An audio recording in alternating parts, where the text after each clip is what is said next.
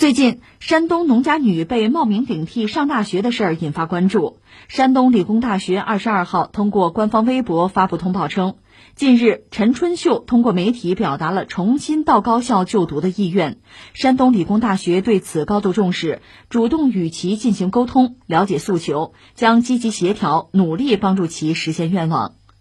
目前，冒名顶替陈女士的人已被其单位停职并解除劳动合同，同时冒名者的学历也已被山东理工大学注销。此前，记者从被顶替当事人陈春秀家属处了解到，尽管已经通过了曲阜师范大学的成人高考，陈春秀还是向山东理工大学提出了重新入学、恢复学籍的请求，但对方以无此先例拒绝。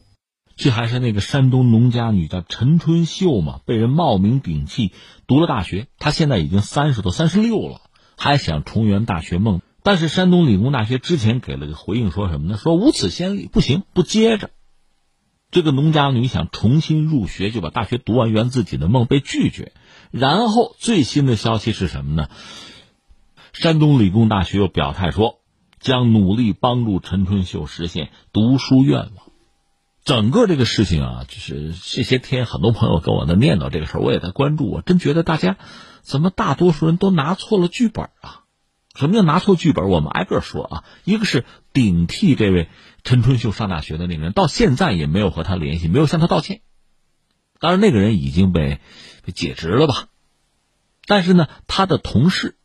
就是那位冒名顶替者的同事在接受采访的时候，表达了一种遗憾，说：“哎呀，这个事儿你看啊，这叫什么？双输，两败俱伤的一个结果。那意思是什么呢？应该私了嘛。确实，陈春秀说他接到过电话，有人找他提出来私了。然后呢，是这个大学，这个山东理工大学承认在入学资格审查上存在漏洞。”陈春秀当年呢，那个考生电子档案有的呀，并没有被篡改，上面还有他本人的照片。如果学校在入学的时候仔细对比一下，这个事儿可能就是另一个结果，就冒名顶替的人是可以被识别出来的。那这个故事的走向就不是现在这个样子了，陈春秀的命运也未必是现在这个样子了。这个事情本身可能就不存在了，甚至那个顶替他的人，如果在那个时候就被摁住的话，也不至于到现在。落得这样一个下场，更要命的是，山东方面查出来二百多，将近二百五十人冒名顶替取得学历啊！山东的教育厅还有回应哈，这个事情太让人触目惊心了。当然，即使如此，从我下面说的这个角度讲，你还可以给山东点个赞，就是说，自揭家丑吧，认吧，做错了承认啊，改啊。那么全国范围内，除了山东，其他的地方要不要也这样查一查？看看自己的状况怎么样，这是不是我们教育主管部门现在该考虑的一个事情啊？这事说起来让人特别沉重。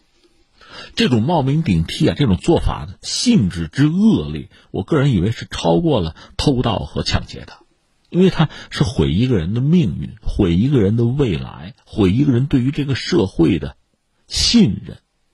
我真是希望这样的事情从来没有发生过，但它既然已经发生了，我们总要找到一个补救的办法。就是说，我们社会要想办法，相关的学校要想办法，肇事者、责任人要想办法，当然，另外受害者本人也要想办法，就是怎么样来维权吧，应该是这样。但很遗憾，刚才我们说，大家似乎都拿错了剧本。作为冒名顶替的那个人，他难道不应该在第一时间站出来向社会道个歉吗？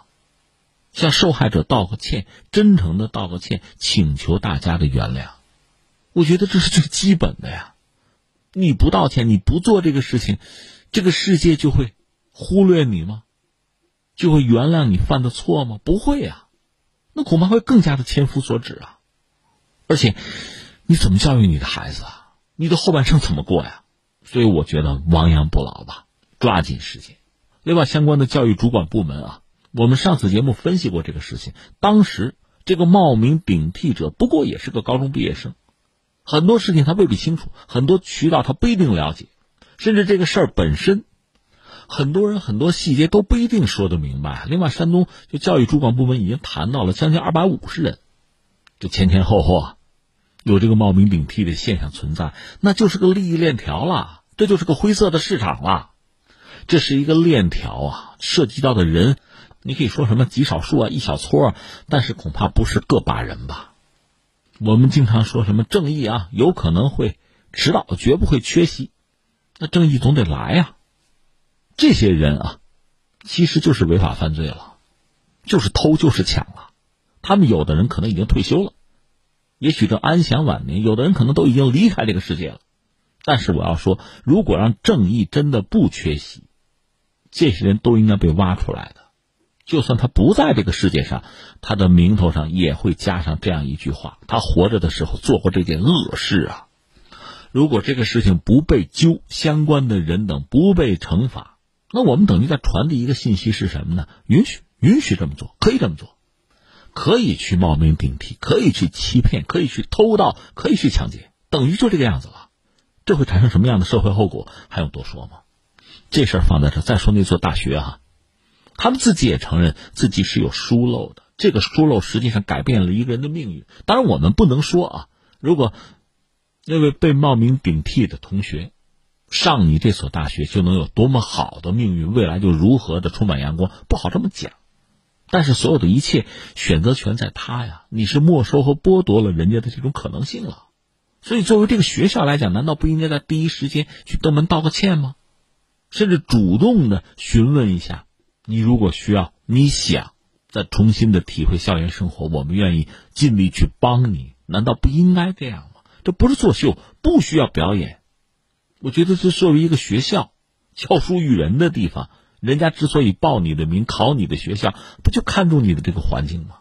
这难道不是你应该做的事情吗？不但没有做，反而说了一句什么没有先例，很决绝。当然，我理解，作为一个学校，如果真的是这个态度，就是如此强硬，就是坚持原则，我也没什么好说。关键是媒体一爆料，大家一议论，一抹脸，马上变了。就不谈没有先例的问题了，就要帮助这个人完成学业了。这变得也太快了吧！我真的在想，我们不能做的再好一点吗？我们不能多一点人文情怀，多一点人对人的同理心，不行吗？刚才我们讲的这些人，拿错剧本的这些人，缺的不都是这类的东西吗？自私啊，为了自己的利益，可以牺牲别人的利益，可以视规则而不见，可以咬着牙不去道歉。可以对很多东西视而不见，但另一方面，当自己真的被关注、真的被议论、自己的利益可能受损的时候，一抹脸，马上又呈现出另外的样态。还有让我印象深刻的就是那个冒名顶替者的同事，他的评论是：大家最后两败俱伤。在他的眼里也是，作为一个公职人员，他的眼里没有规则，没有正义，只有利益。所以你看，这都是非常可怕的事情了。我们只能说，好在。这个社会还是在进步，还是在发展。好在公众对这类的事情还是在关注，还是能议论。好在舆论有压力，正义能降临。我也想由衷的提醒那些曾经破坏规则、伤害过别人的人，去自首吧。这样你的人生未来总还是存在着确定性，而不是不确定性。否则的话，你今天伤害一个人，你今天破坏了规则啊，报应在你的未来的人生道路上随时可能出现。这是真正的达摩克利斯之剑，它就悬在你脑门上，不定哪一天落下来。那你的人生等于充满了煎熬，这样的人生还值得吗？